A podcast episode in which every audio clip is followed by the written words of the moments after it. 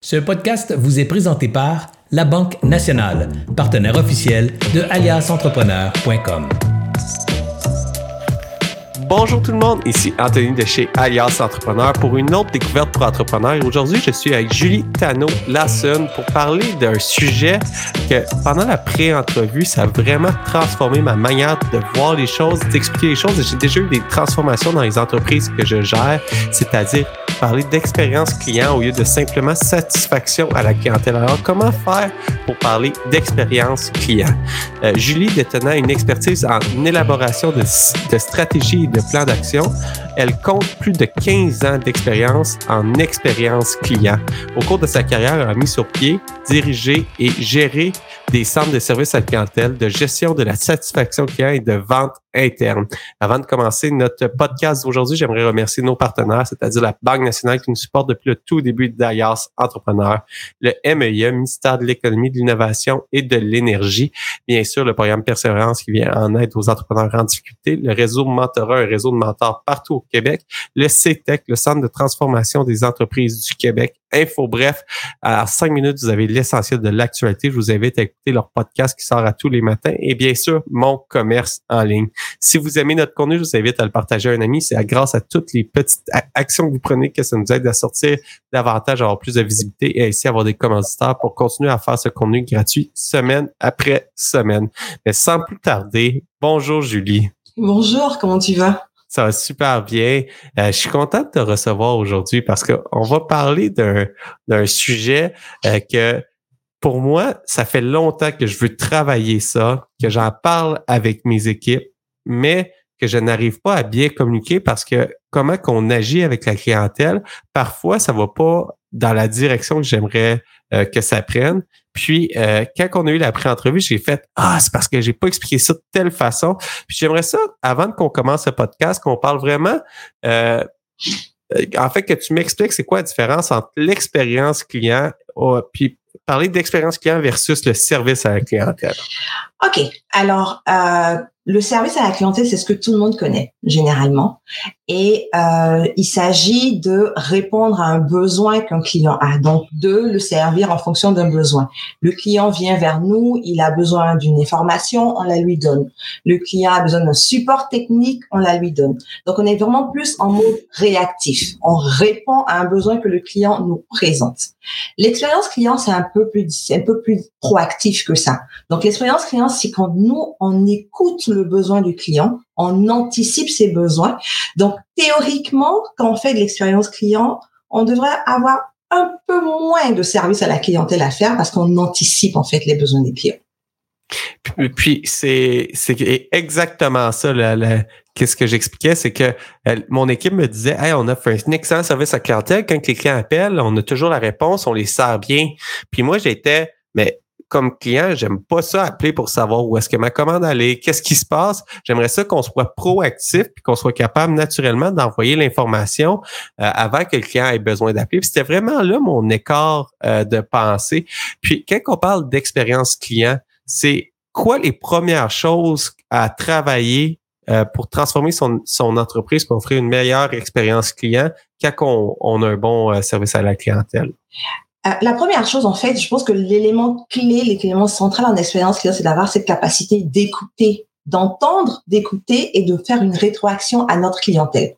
Qu'est-ce qu'ils veulent? Donc, au lieu de spéculer sur, je pense que le client, ce qu'il veut, c'est si, c'est lui poser des questions, faire de l'observation, savoir ce que notre clientèle a l'habitude de vouloir ou aimerait avoir pour justement essayer de lui proposer ça. Donc, anticiper son besoin.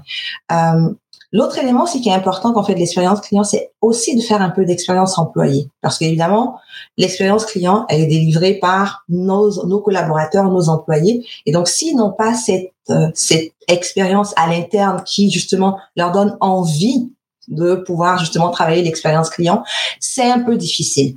Quand je dis ça, je mets quand même un petit bémol parce que c'est pas parce qu'on fait systématiquement de l'expérience employée qu'on va avoir une bonne expérience client entre les deux, il faut avoir cette culture centrée sur le client. Donc, il faut habituer nos équipes à prendre le client en compte, donc à penser client. Comment est-ce qu'on affecte le client? Qu'est-ce que je peux faire pour améliorer? Est-ce que les décisions que je prends, ça affecte notre client de telle ou telle manière? Donc, expérience employée, culture centrée sur le client, systématiquement, on va vers une expérience client. J'aime vraiment qu'est-ce que tu viens de dire. C'est pas parce que je travaille sur euh, mon mon expérience employée qu'automatiquement ça va se, ça va se répliquer dans mon expérience client, mais il faut vraiment que j'aille nommer régulièrement que le client fait partie de notre choix, de notre processus décisionnel. Puis dans, dans cet aspect-là, vraiment, euh, pour communiquer auprès des équipes puis au, euh, même moi personnellement comme euh, comme entrepreneur comment que je fais pour continuer dans à à toujours penser à comment que je peux améliorer mon expérience client, surtout quand que j'ai des euh, j'ai des euh, grosses surcharges de travail comme travailleur autonome ou comme propriétaire de petite entreprise. Là, on fait toujours plein de choses. J'ai une pile de paperasse, j'ai ma comptabilité qui est en retard, j'ai mes DAS que je dois payer, euh, j'ai j'ai peu importe les mille et une tâches qu'on doit avoir, les, les clients qui rentrent, les, les peu importe. Mais comment que je fais pour continuer à penser à mes premiers succès parce que j'avais une bonne expérience client, mais avec le temps, quand j'ai des surcharges de travail, j'ai tendance à perdre cette expérience client-là. Comment que je fais pour continuer à alimenter puis à semer euh, les plantes qui vont faire que, wow, chez euh, compagnie XYZ, euh, l'expérience client est bonne année après année et cela malgré les charges de travail qu'ils ont? Alors, c'est de créer ces habitudes-là. Donc, parce que en tant qu'humain, on fonctionne par habitude. Donc, il faut créer un système, un processus dans lequel ça devient systématique de se poser cette question-là. Euh, on veut faire telle chose. Ben, la première question qu'on devrait se poser, c'est qu'est-ce qu'on, qu'est-ce qu'ils vont en penser nos clients? Qu'est-ce que nos clients pensent? Comment ils le perçoivent? Est-ce qu'on a déjà eu des retours par rapport à ça? Donc, c'est petit à petit changer nos je dis changer nos habitudes, mais prendre de nouvelles habitudes où on met le client au centre de ce qu'on fait. Euh, comme entrepreneur, on est habitué à décider. On décide comment est-ce qu'on veut que notre entreprise tourne, comment est-ce qu'on veut faire notre facturation, etc., etc. Il faut, il faut éviter ce biais-là au fait qu'on parle avec nos clients, qu'on parle de de nos clients. Au lieu de décider comme d'habitude pour nos clients, il faut aller vers le client en premier, poser des questions, observer, puis à partir de ce qu'on a comme information, venir prendre des décisions à l'interne. Euh, ce matin, je faisais justement une, formation dans une dans un commerce et puis euh, ils m'ont posé une question. Est-ce que tu penses qu'on devrait faire telle chose de telle manière pour nos clients? Je dis ben je peux pas répondre. Il faudrait que vous posiez la question à vos clients. Vous pouvez leur poser la question sous différentes formes pendant que vous travaillez avec eux, en forme de sondage. Il faut sonder le client puis en fonction de ce qu'il va vous dire, vous allez prendre une décision. Donc c'est créer ce système-là, donc dans la tête des employés, dans ce cet état d'esprit de toujours systématiquement aller vers le client, poser la question par rapport au client. Donc euh, c'est une habitude qu'il faut créer, puis euh, ça se fait au fil du temps. Euh, puis souvent on va faire, on va mettre des processus en place qui nous obligent en fait à, à faire ce genre de, de, à créer ce genre de système là. Donc par exemple on va se dire quand on veut faire un nouveau projet, mais il y a des éléments spécifiques. Donc, on s'entend qu'on priorise tout le temps à l'entreprise. Donc, premièrement, il faut faire de l'expérience client une priorité. Mmh. Pour que justement, on se dise pas, ah ben écoutez, j'ai dix choses à faire, je vais essayer d'enlever les plus inutiles, et puis dans les plus inutiles, on enlève l'expérience client. Donc, il faut en faire une priorité dans l'entreprise, dans l'organisation. Et ensuite, se dire, en chaque fois qu'on a tel type de projet, parmi les questions auxquelles il faut qu'on réponde, ça peut être par exemple de se dire quel est l'impact que ça peut avoir sur le client. Donc, de façon systématique, quand on fait un nouveau projet, cette question-là, on se la pose, on fait l'étude qu'il faut, et après, avec les résultats, on peut continuer ou pas le projet. Puis, quand on parle d'études, ça me, ça me suscite un autre, un autre questionnement. Euh, à toutes les fois que j'aimerais sonder ma clientèle, que j'aimerais envoyer un son, ben, que j'aimerais poser des questions sur euh, leur expérience qu'ils ont vécue, mes clients, euh, de longue date, fidèles, que j'ai une bonne relation, pour moi, c'est facile. Je vais aller les appeler, je vais poser des questions, je vais collecter cette information-là. Mais pour tous les clients que euh, c'est plus des nouveaux clients, que j'ai pas la même relation, je trouve ça difficile à faire. Comment que est-ce que, en fait, ma question, c'est est-ce que ça brise mon expérience client? Aller collecter de l'information, aller demander euh, un feedback sur comment euh, qu'ils ont aimé leur expérience avec, avec notre entreprise? Théoriquement, non. Donc, ça dépend vraiment du type de question qu'on pose. Alors, comme tu l'as dit, il faut créer une relation avec le client pour qu'il ait envie de vous donner cette information que vous voulez avoir. Donc, c'est sûr que en début de relation, ben, on va poser des questions qui sont un peu plus basiques. Euh, vos clients qui sont plus réguliers, c'est sûr que vous leur posez beaucoup plus de questions, aller plus en profondeur, poser des questions qui rentrent dans leur espace personnel pour apprendre à mieux les connaître. Mais si moi je commence à peine à faire affaire avec ton organisation, ton entreprise, que tu me poses des questions que je trouve comme un peu intrusives, ben il y a de fortes chances que je ne réponde pas. L'autre raison aussi qui fait que les gens euh, ne répondent pas facilement au sondage, c'est vraiment euh, la fatigue du sondage. On en a tellement. Je veux dire, on en reçoit à chaque tout qu'on fait là, chaque, fois qu'on va quelque part, on a un sondage qui nous apparaît auquel il faut répondre. La raison pour laquelle les gens ne répondent plus au sondage, parce que les entreprises, très peu d'entreprises font de la rétroaction. Je vais commencer à répondre quand je me rends compte que ça compte pour l'entreprise. Si on envoie un sondage systématiquement parce que c'est leur habitude et puis qu'à la fin de la journée, on se rend compte qu'ils n'en font rien, ben à la longue, les gens ne répondent plus au sondage. Donc au début, c'est sûr, on va pas avoir un taux de réponse assez extraordinaire, mais quand les clients se rendent compte que ceux qui ont répondu, l'entreprise en a fait quelque chose, donc a pris le temps de lire les sondages, de l'analyser et de prendre des actions par rapport à ça.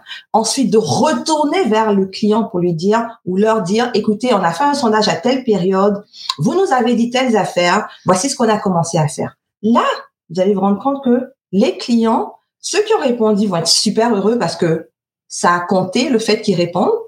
Ceux qui n'ont pas répondu vont se dire, oh, cette entreprise-là, eux autres, quand on répond à leur sondage, ça compte. Ils prennent le temps d'écouter ce qu'on dit et de faire de la rétroaction. Vous allez augmenter votre nombre de personnes qui, répondent à vos sondages. Mais c'est sûr que en 2023, au début, quand on fait des sondages, ben, le taux de réponse est beaucoup moins important, surtout avec une, clientèle avec laquelle on n'a pas encore eu le temps de créer une relation. Puis, puis dans ce temps-là, quand je vais avoir vraiment des réponses à des questions précises, est-ce que je suis mieux d'appeler le client pour savoir comment ça a été, puis moi, euh, prendre ça en note pour m'améliorer au lieu d'envoyer un sondage euh, upfront à tous mes clients qui commandent euh, dans mon dans mon entreprise? Ça dépend du type de commerce. Il y a des commerces où, par exemple, on est dans une niche, on n'a pas une très très grosse quantité de clientèle. Ben, si on a la capacité aussi bien financière que, que en termes de ressources humaines de faire des appels en one-on-one, c'est plus intéressant pour le client parce que c'est plus, ça crée plus facilement le lien. Euh, on peut quand même faire des sondages qui sont euh, par courriel, par SMS, etc., etc. Le plus important, c'est vraiment de pouvoir faire cette rétroaction là au client. Donc c'est sûr qu'on ne commencera pas en se disant, écoute, j'envoie un sondage, je m'attends à avoir 80% euh, de retour de, de, taux de répondants. Ça n'arrivera pas, surtout si c'est une nouvelle clientèle. Il faut vraiment travailler. Et c'est là où les entrepreneurs doivent se rendre compte que c'est quand même, euh, je dis tout, je dis tout le temps à la blague à mes à mes clients potentiels que moi je suis comme un peu une agente euh, matrimonial en fait. Donc, si je veux dire, l'idée c'est vraiment de créer une relation avec la clientèle. Une relation, on s'entend, même euh, en tant qu'humain, ben ça se fait pas du jour au lendemain.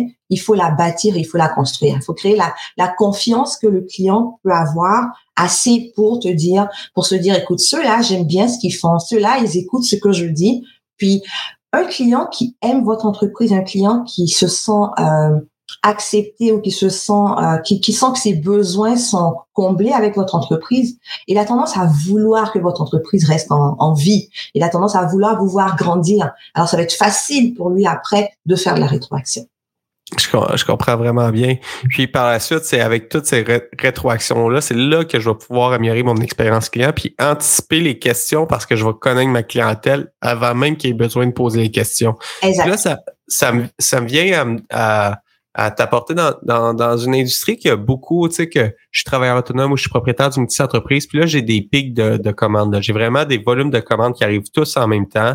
Euh, habituellement, j'ai l'habitude de, de livrer rapidement, mais là, en cause d'une surcharge de travail, je sais que je vais prendre des délais. Comment que je fais pour euh, donner une bonne expérience quand même à ma clientèle, malgré des délais plus longs, euh, puis lui faire comprendre que c'est pas nécessairement exceptionnel, euh, ben que c'est c'est c'est pas le, la majorité du temps c'est pas comme ça, mais exceptionnellement ça va être plus difficile à livrer dans les délais. Puis quand même que le client finisse avec une belle expérience client, as-tu avec toutes tes, tes, tes, connaissances puis ton expérience des dernières années, y a-tu des, des phrases qui passent mieux, des, des façons de faire qui passent mieux pour quand même satisfaire la clientèle?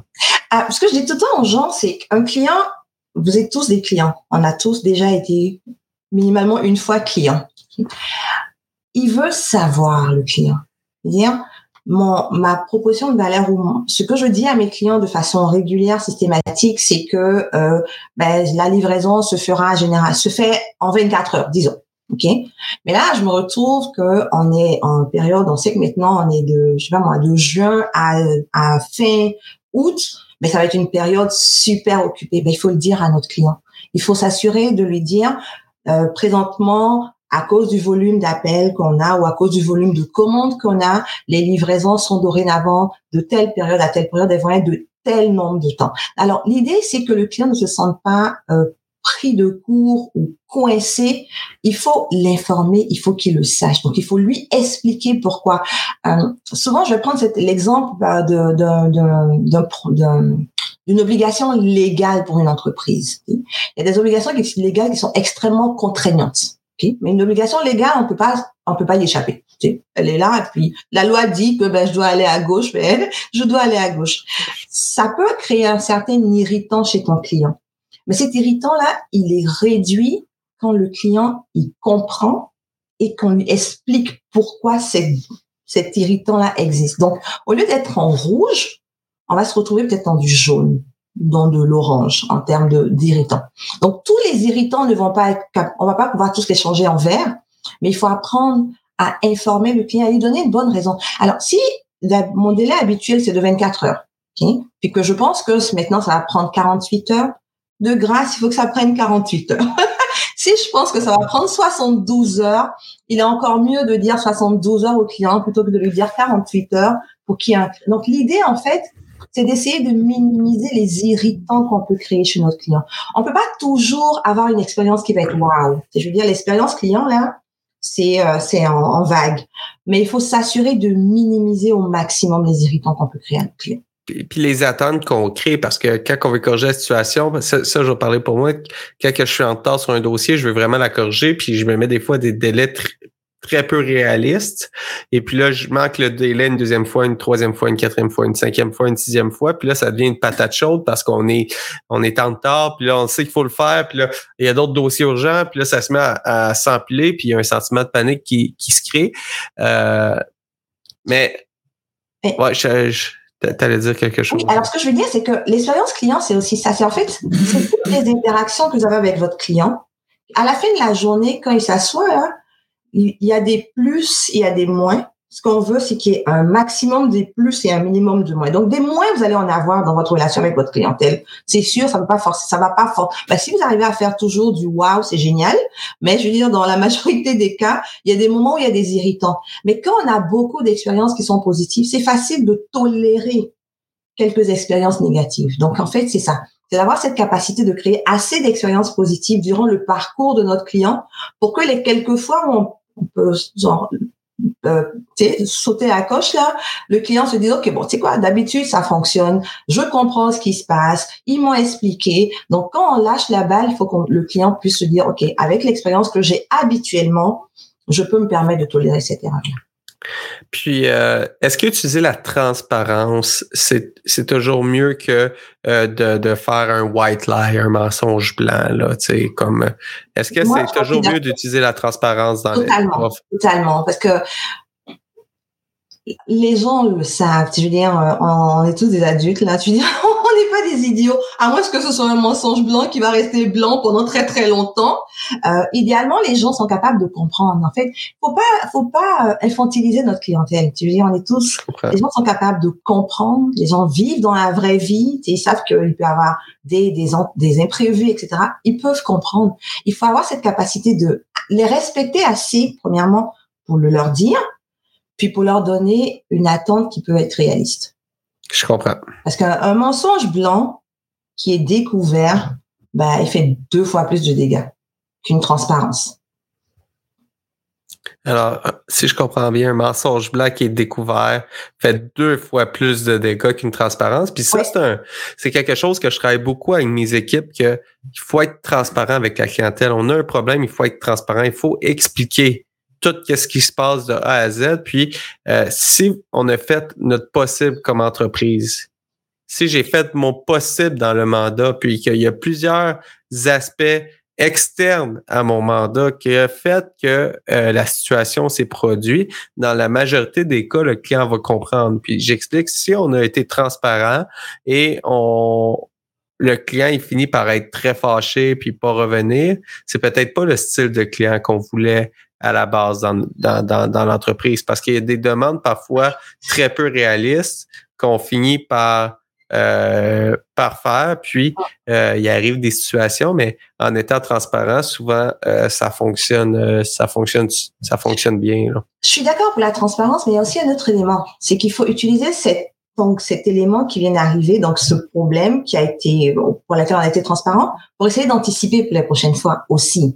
Donc disons que chaque année, ben, à la même période, ben, il y a deux, tu sais, on se retrouve avec ce, type de problème-là, mais il faut anticiper anticiper, puis informer dès le départ à la base des clients que de telle période à telle période, ben, la date de livraison s'étend. Alors, au lieu d'attendre qu'ils aillent sur le site, qu'ils fassent la commande, qu'on leur dise que c'est 24 heures, qu'on leur envoie ensuite un message pour dire, ben, finalement, on peut pas anticiper, c'est vraiment le, le mot d'ordre, en fait, en termes d'expérience client. Les erreurs peuvent arriver, mais une fois qu'on sait qu'on en a une, une fois qu'on a compris qu'on a créé un irritant, il faut la corriger. Pour que la prochaine fois, l'expérience soit meilleure. Exactement. Puis, euh, justement, quand il y a vraiment un, un oubli, là, tu sais, quelque chose que c'est c'est une erreur humaine complètement. Il n'y a aucune raison que ça soit produit. C'est quoi la bonne méthode d'approcher un client euh, pour euh, pour lui faire comprendre, hey, c'est un oubli, mais je vais prendre des actions pour pas que ça se reproduise? Y a-t-il des des façons de faire? Est-ce que c'est par téléphone, par courriel? C'est quoi la meilleure façon de faire pour rentrer en communication avec le client que malheureusement, la, la, la commande ou le, le, le service n'a pas été rendu à la hauteur qui aurait dû être rendu? Euh, encore une fois, comme je dis, ça dépend. Quand on se retrouve avec, euh, disons qu'on a une grosse clientèle, puis toutes nos commandes, il y a eu un super gros bug et puis ça n'a pas fonctionné, on peut pas forcément appeler 5000 clients en une journée pour essayer de régler la, situation. Donc, dépendamment du type de client, mais je, moi, je privilégie toujours la relation directe. C'est plus intéressant pour un client d'avoir de l'information de façon directe. Si on doit le faire par euh, courriel, par exemple, oui, on va faire le correctif, mais on va faire des suivis assez réguliers pour que le client se rende compte qu'on a bien compris qu'on avait fait une erreur, qu'on est en train de la corriger et lui donner les différentes étapes de l'évolution de cette correction-là aussi. Donc, euh, ça dépend vraiment de. Est-ce que c'est, est-ce que nos clients sont des clients qui sont beaucoup plus, dépendamment du type de clientèle qu'on a, il y en a qui sont très euh, sur leur téléphone 24 heures sur 24, donc ils préfèrent avoir des notifications plutôt que des appels. Donc, il faut vraiment regarder en fonction de notre clientèle. Comme en expérience, il y a très peu de, de choses qu'on fait de façon systématiquement standard. On va toujours en fonction de notre clientèle, de leurs besoins, de leur manière de fonctionner, de leur motivation et de leurs possibles irritants. Alors, si je comprends bien, le standard de l'expérience client et le service client, c'est d'aller sonder la clientèle pour voir qu'est-ce qu'ils ont vraiment besoin, puis mettre les protocoles pour la clientèle. Alors, il n'y a pas une recette qui s'applique à tout le monde. La recette qui s'applique à tout le monde, c'est d'avoir la bonne réponse pour le type de clientèle qui commande euh, pour cette entreprise-là. Oui, vas-y. Puis quand il y a plusieurs types de clientèle, j'imagine qu'il peut y avoir différents chemins selon la préférence des clients. Exactement. Euh, premièrement, il n'y a pas une seule sorte d'expérience client. Je veux dire, l'expérience client que je, donnais l'exemple aujourd'hui de moi, je vais dans un dans une station X pour prendre de l'essence. Mon époux, il va dans une autre station. Moi, la raison pour laquelle je vais dans celle où je vais, c'est parce que j'adore leur service à la clientèle. Lui, il va dans une autre parce que ben, il adore le fait qu'ils sont toujours moins chers. Donc, le client, on connaît son client, on sait ce que son client veut. Donc, mon expérience client va être en fonction de ma clientèle. Euh, quand je prends une compagnie low cost, par exemple, pour voyager, ben, je ne demande pas le même service que je demande à une compagnie où je paye beaucoup plus cher pour voyager. Ce qui va être important, c'est la proposition de valeur de l'entreprise. Moi, je suis une entreprise où je dis, nous, chez nous, le billet coûte moins cher et vous arrivez à temps. Mais quand je fais mon expérience client, il faut que ça matche ma proposition de valeur parce que c'est cette perception-là que mon client a et donc il faut que ça matche. Une compagnie qui est ben, qui coûte beaucoup plus cher, ben, je m'attends à ce qu'elle fasse un peu mieux que ça. Et sa proposition de valeur doit correspondre. Donc, notre proposition de valeur va déterminer notre expérience client. Donc, il n'y a pas une seule formule d'expérience client. C'est une très bonne, c'est une très bonne remarque. Alors, si je comprends bien, il faut que notre proposition de valeur représente notre expérience client. Puis il faut être, euh, il faut être logique aussi dans, dans, dans cette expérience client-là. Alors, si euh, j'offre un produit low cost, je peux pas offrir une expérience client d'une euh, d'une compagnie qui offre qui a des très très bonnes marges, qui offre un, un high ticket pour euh, de ce côté-là parce qu'il y a des meilleures marges que moi sur cette sur cette. Euh, parce que je pourrais l'offrir, mais c'est pas l'attente de mes clients. Et je comprends. Que mes clients, comme je dis, on revient toujours vers le client. Ma proposition de valeur, c'est arriver à bon port, moins cher. Mais les clients, c'est qu'est-ce qu'ils attendent pour eux, ça veut dire quoi exactement? Et en fonction de ça, je m'assurer que cette proposition de valeur que je leur dis que je vais leur offrir, c'est comme ça qu'ils perçoivent mon entreprise. Puis maintenant, si on y va plus du côté euh, écologique, environnemental pour euh, toute la, partie expérience client, comment que je fais pour bien communiquer euh, cette information-là à mes clients de tous les virages que je prends? Puis c'est quoi c'est quoi le bon le bon virage, le, bon? Il n'y a pas de bonne réponse ou de moins bonne réponse, mais c'est quoi le style de virage que je pourrais prendre pour tout le côté plus écologique de mon entreprise?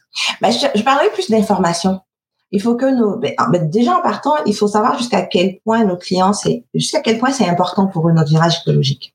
Je veux dire, si c'est un élément primordial dans leur capacité à faire affaire avec nous, ben on va communiquer différemment de si pour eux c'est comme c'est un nice to have ou un must to have. Donc, dépendamment de comment notre client réagit par rapport le, virage écologique qu'on veut prendre, mais ben, on va toujours de toute façon les informer par rapport à ça. L'information sera plus ou moins intensive en fonction de justement l'importance que ça a pour notre clientèle. C'est c'est une euh, très bonne remarque, car si je comprends bien, c'est d'aller dans l'information, puis vraiment, encore une fois, d'aller sonder ma clientèle pour savoir c'est quoi, c'est quoi vraiment la différenciation que vous apportez à votre prise de décision sur mon, mon côté plus environnemental. Si la clientèle, c'est pas ça qui l'intéresse, puis je mets toujours ça de l'avant, je vais passer à côté de l'information qui l'intéresse peut-être vraiment. Mais si c'est quelque chose qui est important, puis pour ma clientèle, c'est important, il faut que je communique bien l'information de façon compréhensible facilement pour qu'elle soit bien perçue, puis vraiment avoir la bonne impact euh, du côté euh, final avec ma clientèle. Ouais. Donc, si on part du principe que je vérifie avec eux, mes clients, ensuite je réagis, où j'agis plutôt que réagir. Donc, je vérifie avec eux, ensuite j'agis. C'est très rare de pouvoir faire des erreurs parce que justement, on part de cette clientèle-là. c'est sûr que je parle beaucoup d'expérience client, mais on s'entend qu'une entreprise a plusieurs clients, types de clientèle, plusieurs personas, et les parcours des clients peuvent être différents les uns des autres. Donc, il faut aussi en tenir compte dans la manière d'interagir avec notre clientèle. Écoute, c'était c'est vraiment des bons conseils. Julie, pour finir le podcast, aurais-tu un dernier conseil, point de vue expérience client, que tu aimerais partager à l'auditoire? Oui, alors ce que je dirais, c'est que on a tendance à penser que l'expérience client, c'est juste je veux satisfaire ma clientèle, mais ça va au-delà de ça. C'est un, un élément stratégique pour une entreprise parce que ça permet premièrement d'avoir une signature unique. On s'entend que la manière dont je fais mon expérience client ne sera pas forcément la même que n'importe lequel de mes concurrents. Et ça a un impact clair et précis aussi bien sur les coûts que sur les revenus de l'entreprise. Donc, il faut voir l'expérience client non pas comme un nice to have pour que tes clients soient wow, wow, wow, mais pour que justement au niveau stratégique et au niveau financier, ça puisse apporter euh, une certaine valeur à ton entreprise. Écoute, j'adore. Ça sonne comme de la musique à mes oreilles. Merci beaucoup, Julie, de ton temps que tu as passé avec nous. Ça me euh, fait grand plaisir. Hein. Merci de m'avoir invité. Ça fait plaisir. Pour conclure le podcast, j'aimerais ça remercier nos partenaires une dernière fois, c'est-à-dire la Banque nationale, le MEIE, le ministère de l'Économie et de l'Innovation, le programme Persévérance, le réseau Mentorat, le CETEC, Centre de transport des entreprises du Québec, InfoBref et bien sûr mon commerce en ligne. Si vous avez aimé le podcast, je vous invite à le partager à un ami et puis à vous abonner à l'infolette d'Alias Entrepreneur où est-ce qu'on envoie des conseils à tous les lundis matin. Sur ça, je vous souhaite une excellente fin de journée puis nous, on se retrouve la semaine prochaine pour une autre découverte pour entrepreneurs.